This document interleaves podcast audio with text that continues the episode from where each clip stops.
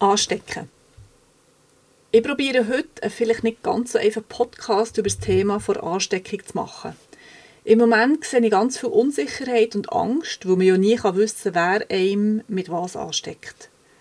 Wie immer bei meiner Arbeit, wenn du damit etwas anfangen kannst, nimm mit, was für dich stimmt. Wenn du keine Resonanz spürst, dann such weiter in einem anderen Thema, das vielleicht im Augenblick besser zu dir passt.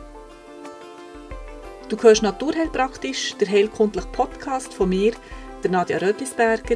Ich bin eidgenössisch diplomierte Naturheilpraktikerin. Herzlich willkommen.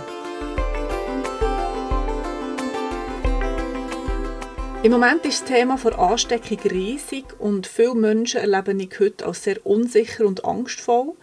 Wo ja die meisten Leute Masken tragen, Abstand haben und so weiter und so fort, sieht es für mich aus, als ob wir uns rein gedanklich anstecken könnten. Ich sehe so viele ängstliche Augen täglich, wenn ich äh, arbeite oder unterwegs bin oder Einkäufe tätige. Bei der Ansteckung von Krankheiten, und natürlich nicht erst seit Corona oder Influenza, der echten Grippe, bei der Ansteckung von Krankheiten gibt es natürlich einen, der, der ansteckt und einen, der, der sich anstecken lässt. Jetzt ist es landläufig so, der Anstecker ist der Böse, das ist der Virenverteiler, Virenschleuderer, der Superspreader und der andere, der, der angesteckt worden ist, ist das Opfer, ist der Passiv, ist der Unschuldig, das ist der, der, der es jetzt halt dumm bereicht hat. Es ist jetzt extra überspitzt dargestellt, aber so wird es uns ja auch tagtäglich gesagt.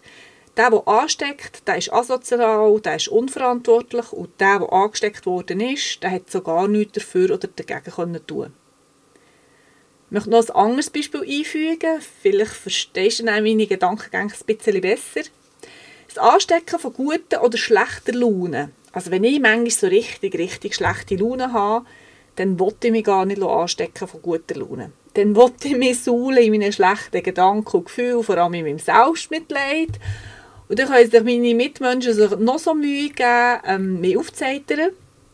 Wenn ich nicht will, dann bringt es nicht. Weil jetzt zwischenzeitlich habe ich auch gelernt, dass schlechte Laune nur punktuell etwas bringt. Das darf kein Dauerzustand sein. Also hier kann ich ein bisschen beeinflussen, ob ich mich von guter oder schlechter Laune von anderen Leuten anstecken Jetzt kommt es natürlich schon darauf an. Natürlich, wenn ich körperliche Schmerzen habe oder auch seelische Schmerzen habe, ob ich genug geschlafen habe, genug gegessen und getrunken habe, ob ich vielleicht einen Alkoholkater habe oder nicht, das alles beeinflusst natürlich, ob ich eine gute oder eine schlechte Laune habe und auch, ob ich mich von der guten oder von der schlechten Laune anstecken kann. Jetzt ist es bei Infektionskrankheiten nicht komplett anders. Weil es gibt ja einen Sender, also der, der infektiös ist und andere kann anstecken und einen Empfänger. Und so passiv, wie das immer dargestellt wird, ist es gar nicht. Weil irgendwo in seinem Körper gibt es eine Resonanz auf den Virus, die eine Antwort geben kann und sich eben die Krankheit holen kann. Das können wir zum Teil beeinflussen, nicht zu 100% natürlich, aber einen Teil können wir eben beeinflussen. Und der beeinflussbare Teil ist genug Schlaf, gesundes natürliches Essen, liebevolle und nährende Beziehungen, ausreichende Bewegung und grundsätzlich ein heiteres Gemüt zu haben. Jetzt, es gibt Leute, die einfach ein heiteres Gemüt haben, aber eine innere Zufriedenheit, das muss man sich erarbeiten. Das ist wirklich stetige Arbeit. Ich muss mir jeden Tag oder mir auch jede Woche oder jeden Monat fragen, stimmt es für mich im Moment noch so mit der Familie, mit der Arbeitsbelastung, mit meinen Beziehungen? Und wenn ganz viele Punkte in meinem Leben im Argen liegen, braucht es viel Arbeit, die Balance wiederherzustellen. Und dann können wir natürlich nicht zaubern. Wenn einem zum Beispiel ein lieber Mensch ähm, gestorben ist letzte Woche oder so, das kann ich nicht einfach so eine innere Zufriedenheit wiederherstellen. Aber es ist eine stetige Arbeit dran.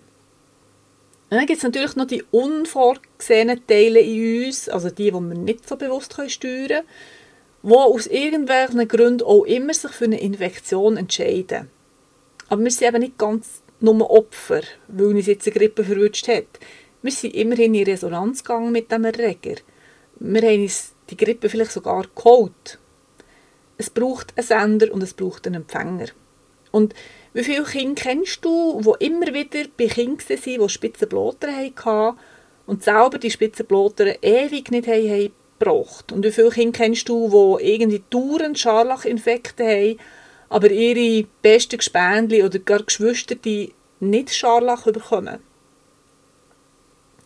Ich möchte einfach sagen, wir sind beteiligt, wenn wir uns den Infekt holen. Wir sind in diesem Moment dabei. Natürlich nicht so bewusst, also ich wollte jetzt das holen, das machen die wenigsten Leute. Natürlich halte ich mich zurück, wenn ich krank bin. Natürlich gehe ich nicht unter die Leute, wenn ich krank bin. Aber ich möchte davor warnen, dass wir mittlerweile gesunde Menschen anschauen als Leute, die uns per se den Tod bringen.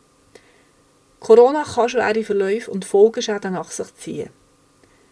Corona können wir natürlich untereinander verbreiten, aber wir wissen es immer noch nicht ganz genau, wie man sich ansteckt und wir wissen auch nicht, wie man andere tatsächlich anstecken kann. Wie gesagt, man kann das nicht so aktiv machen.